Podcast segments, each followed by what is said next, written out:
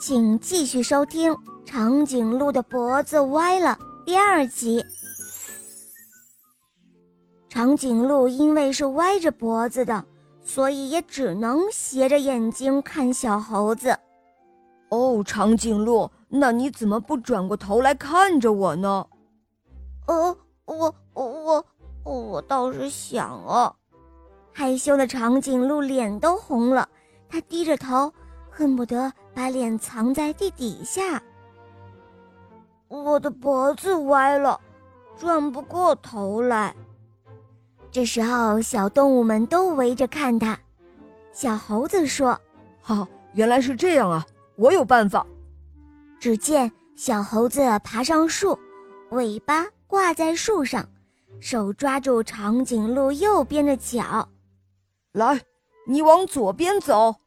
小猴子说道：“长颈鹿扯着脖子，像螃蟹一样，横着往左边走。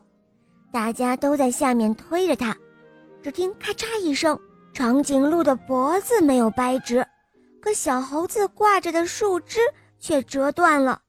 只见小猴一头就栽了下来，摔在长颈鹿的背上。哎，你们这样没有用啊！”小公牛说。还是试试我的办法吧。他展开了一块大红布，在左边抖啊抖。哦，来吧，长颈鹿，看看这块布，冲过来！长颈鹿迈开了步子，一阵快跑，冲到了红布面前。红布突然变到了右边，长颈鹿一个急转弯，脖子却转不过来，斜着眼睛就冲了过来。红布没有撞到。却撞上了小公牛，和他一起摔倒了。哎，好奇怪啊，怎么就转不过来呢？小公牛说着，摸着屁股站了起来。哈哈，你们可真傻！猫头鹰说着，飞过来停在树上。我爷爷说了，长颈鹿这个情况叫做落枕，只要平稳的躺着睡个好觉，脖子就会恢复了。这一下，小伙伴们都明白了。他们决定，今天晚上要让长颈鹿睡个好觉，他们轮流来守夜。到了晚上，害羞的长颈鹿放平了脖子，躺在小伙伴们的中间。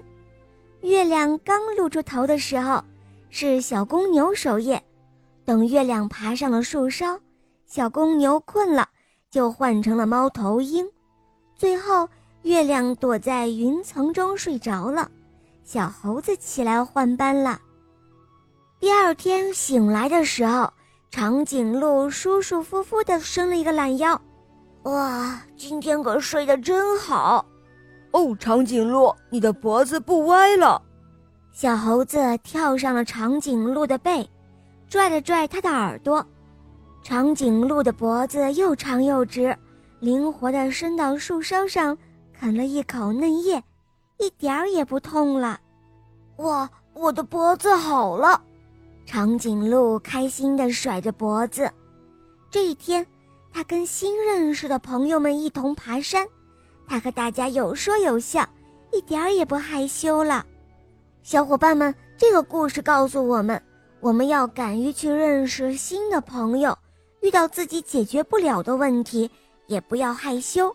只要勇敢地走到大家的中间，大家都会欢迎你，帮助你的。